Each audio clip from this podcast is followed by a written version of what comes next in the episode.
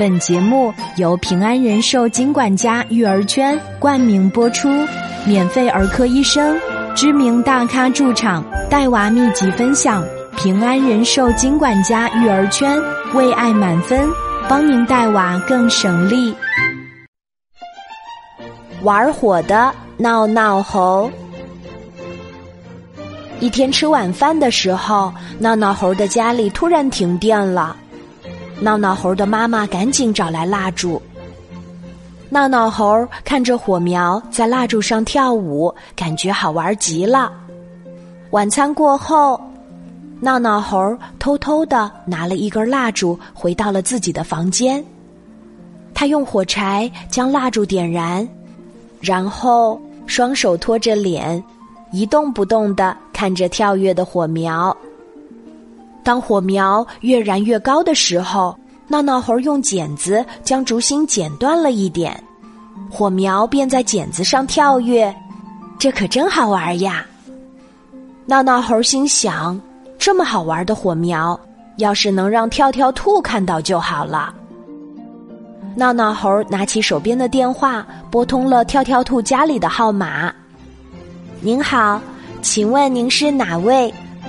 电话另一头响起了跳跳兔的声音：“跳跳兔，是我呀，我是闹闹猴，你快点来我家里一趟，我给你看一个好玩的。”闹闹猴激动地说。跳跳兔问：“什么好玩的呀？”闹闹猴说：“哎呀，你来了就知道了，快点来吧。”说完就挂断了电话，想着跳跳兔一会儿惊讶的样子。闹闹猴就有些小激动。不一会儿，跳跳兔就到了闹闹猴的家。闹闹猴神秘兮兮的把跳跳兔带进自己的房间，用剪子剪断燃烧的烛芯，火苗依旧在燃烧。闹闹猴得意地说：“怎么样，好玩吧？”跳跳兔赶紧吹灭剪子上的火苗，对闹闹猴说。闹闹猴，你这样做很危险。老师教育过我们，小朋友是不可以玩火的。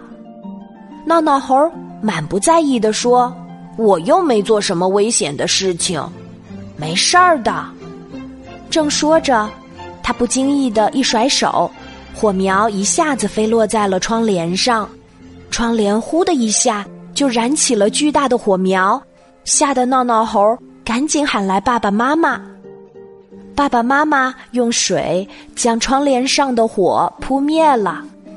闹闹猴低下头说：“对不起，我错了，我以后再也不玩火了。”亲爱的小朋友，在日常生活中，我们一定要远离火源，千万不要玩火哦，因为那样很危险。